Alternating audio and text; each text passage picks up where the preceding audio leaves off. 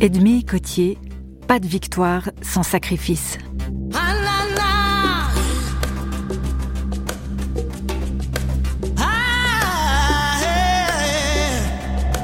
Otage du mouvement rebelle angolais UNITA en 1979, Edmé Cotier a marché trois mois et demi, 1600 km pieds nus dans la brousse angolaise à l'âge de 64 ans souvent éreinté et découragé, elle a puisé dans la Bible comme dans les slogans de ses ravisseurs de quoi nourrir sa vie spirituelle et se remettre en route.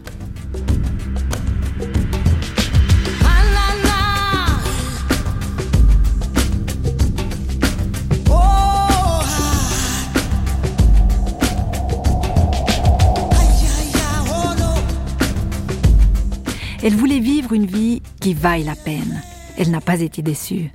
Trois semaines après l'armistice qui mettait fin à la Seconde Guerre mondiale, cette Suissesse originaire du pays d'en haut a pris le train de Genève à Lisbonne, au Portugal, une semaine de voyage, puis un cargo de Lisbonne à Lobito, en Angola, 66 jours de traversée, pour venir en aide en tant qu'infirmière aux différentes ethnies angolaises dans le besoin. Son périple africain de 34 ans s'est soldé par une prise d'otage en janvier 1979, dont elle est sortie malade, amaigrie et affaiblie, mais riche de nouveaux enseignements qu'elle a par la suite généreusement partagés. Les jeunes soldats qui m'accompagnaient étaient tous des volontaires qui avaient répondu à l'appel de leur leader Jonas Savimbi pour, disait-il, sauver leur pays des communistes presque tous en guenilles, ils étaient très motivés, prêts à donner leur vie pour leur chef. Ils scandaient Pas de victoire sans sacrifice en marchant au pas avec leurs fusils mitrailleurs tout neufs en provenance de l'un ou l'autre pays anticommuniste du monde libre.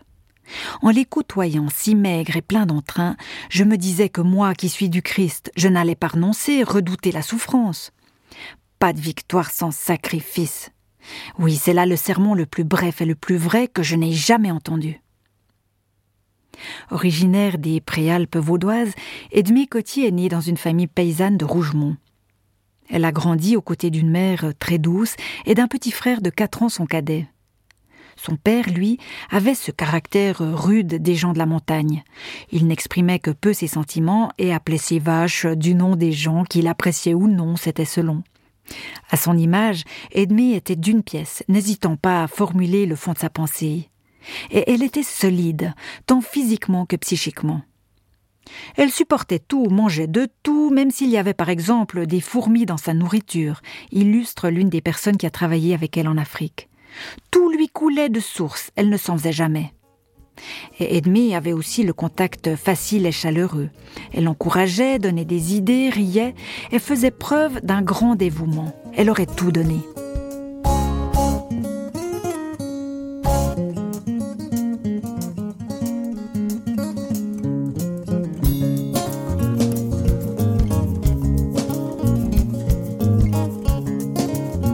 l'Afrique, Edmé a connu au cœur des préalpes vaudoises des chrétiens rayonnants qui lui ont fait envie, témoigne-t-elle dans un documentaire.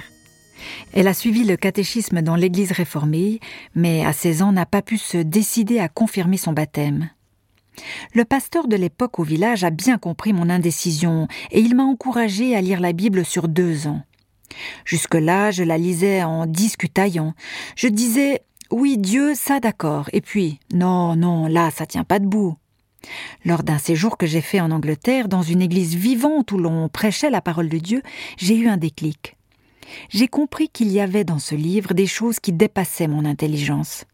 J'ai alors fait le troc. J'ai mis la Bible au-dessus de mon intellect, mais je ne suis pas devenue bête pour autant. Edmé sourit face à la caméra, hausse les épaules et elle continue dardard. Après cette décision d'obéir à la parole de Dieu, de servir le Christ et de lui donner la première place dans ma vie, je suis rentrée en Suisse en 1935, où j'ai débuté ma formation d'infirmière à l'école de la Source, à Lausanne. Son rêve de toujours, c'était pourtant de se marier et d'avoir six enfants. Elle avait déjà imaginé le prénom de chacun d'eux, se souviennent ses amis, dont Annie Bréchet, qui la première lui parlera des opportunités professionnelles en Angola. Saisi par le message de l'Évangile, Edmé changera ses projets pendant ses études, se consacrera à la mission et restera célibataire. est, comme elle le disait, une célibataire heureuse.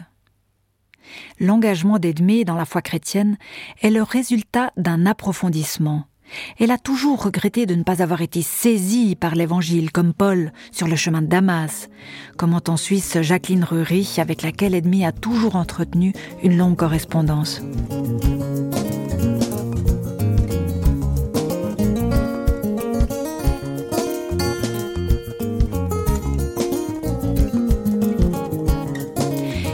Effectue ses premiers pas professionnels d'infirmière d'abord en Belgique, parmi les mineurs du Borinage, partageant avec eux les situations dramatiques au moment de l'invasion allemande. C'est là qu'elle se confronte au premier pourquoi face à l'enfer qui l'environne. En 1939, un mineur m'ayant trouvé assise en larmes au bord du chemin et gémissant des pourquoi, eut au fait de me remettre debout, en me disant dans le parler rude des prophètes Allez, ma grande, ici-bas, c'est le pays des pourquoi, mais nous sommes en route vers le pays des parce que. Souhaitant toujours venir en aide aux plus nécessités du globe, c'est en 1945 qu'Edmé part pour l'Angola. Elle a juste 30 ans. Elle engage d'abord toute son énergie dans l'hôpital pour lépreux de Kalukembe, alors en pleine expansion. Après sept ans de labeur, elle aspire à un renouvellement personnel et imagine un bref séjour en Suisse.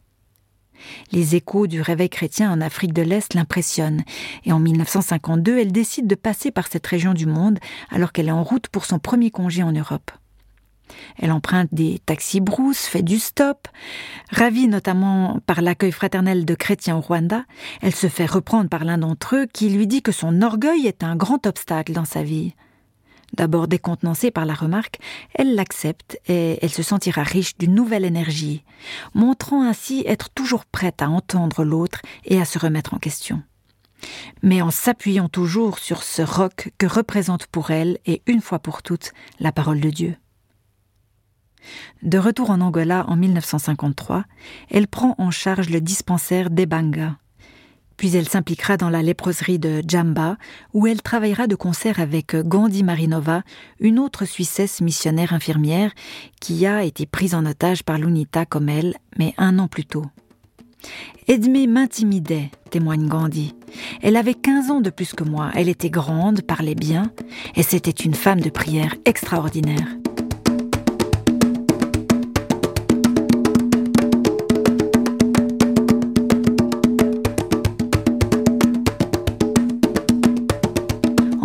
1965, Edmé revient au pays d'en haut pour s'occuper de ses parents, affaiblis par l'âge. Tout en soignant ses parents, elle a fait l'infirmière au village, se souvient Jacqueline Rury, qui était à l'époque l'épouse du pasteur réformé de Rougemont. Après le décès de ses deux parents, c'est presque naturellement que reprend le chemin de l'Angola au début de 1970. À Nondumbo, à l'est du pays, elle s'intègre dans une nouvelle équipe d'énormes changements politiques surviennent les années suivantes. La guerre civile, peu après l'indépendance du pouvoir colonial, déstabilise le pays de fond en comble.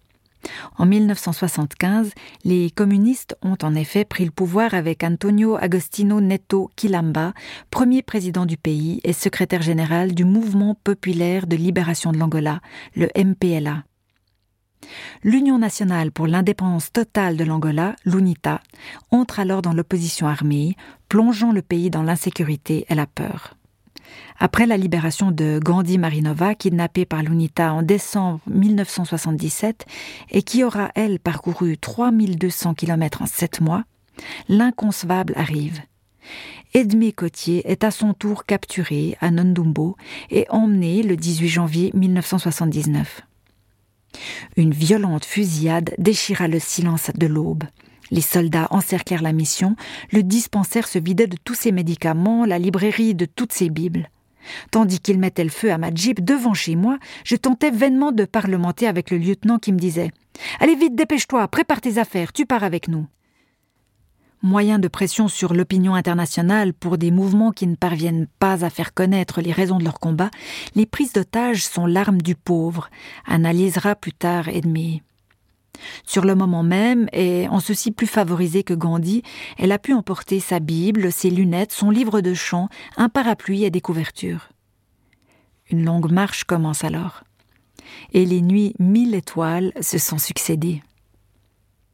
Le soir, quand on s'installait pour dormir sous les arbres, si je n'étais pas trop éreintée, on chantait des cantiques et je priais avec mes ravisseurs. Edmé, qui parlait Umbundu, l'une des cinq langues bantoues utilisées dans le pays, n'a en effet jamais éprouvé de haine envers ceux qui se bornaient finalement à exécuter les consignes de leurs supérieurs. Elle a appris à être reconnaissante pour les petites choses. Sur ces pistes désertes de la brousse, quant au bivouac du soir autour du feu, un soldat, voyant que je n'arrivais pas à avaler ma ration de bouillie, me mettait un bout de sa patate douce à rôtir et me la tendait en m'encourageant. Elle est goûte voir, tante. J'apprenais la valeur des gestes simples, et je rendais grâce à Dieu. À la suite d'une marche nocturne, Edmé Cotier rencontre le général Savimbi. Elle s'entretient deux heures avec cet homme qui se montre courtois, et qui lui confie une lettre pour ses parents suisses, soit un pasteur évangélique et sa femme qu'il avait reçu comme un fils pendant ses études.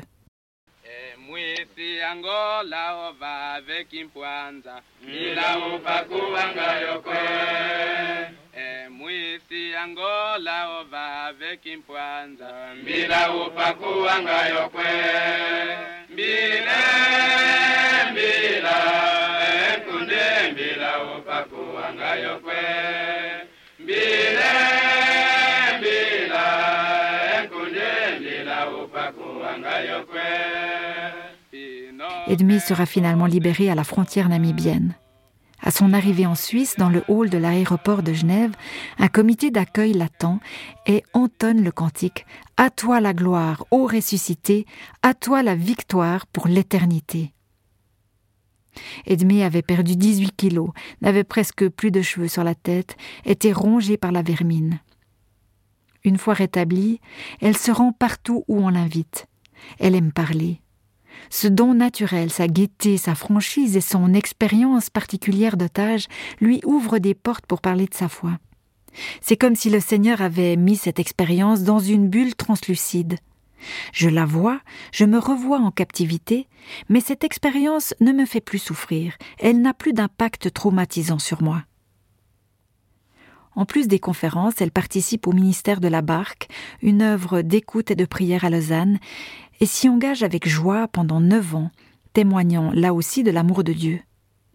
Elle fait à chaque fois mouche auprès des jeunes, toujours nombreux à écouter cette vieille dame au verbe convaincant.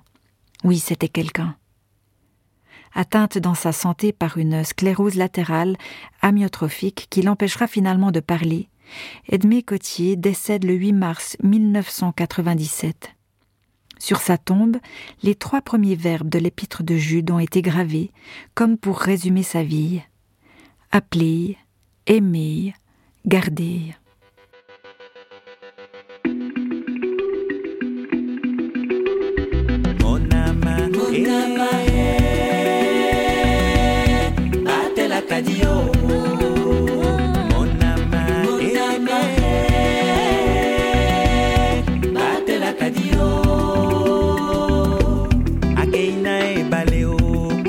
garder. tosala liboke o tolia na kwanga e bituma pembeni o pilipili na eboka moke. Libala ya lobela o ekozala lobi. Kasi mopepe ya mbula eyekobebisa nde makambo tosengi na yo omonama elima ya mai tobatelaka diyo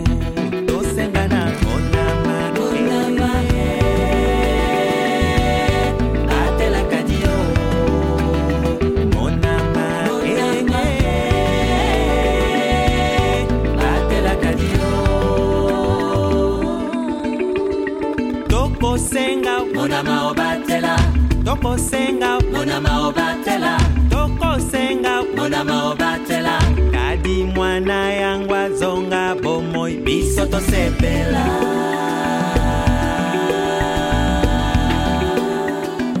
Akendaki na ebale o koluka nde mbisi ye po tosala liboke.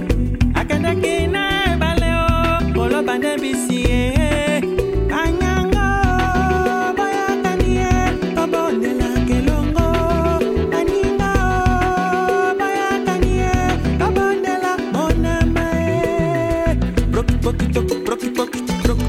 brokoto, brokoto, deba, brokoto, deba, brokoto.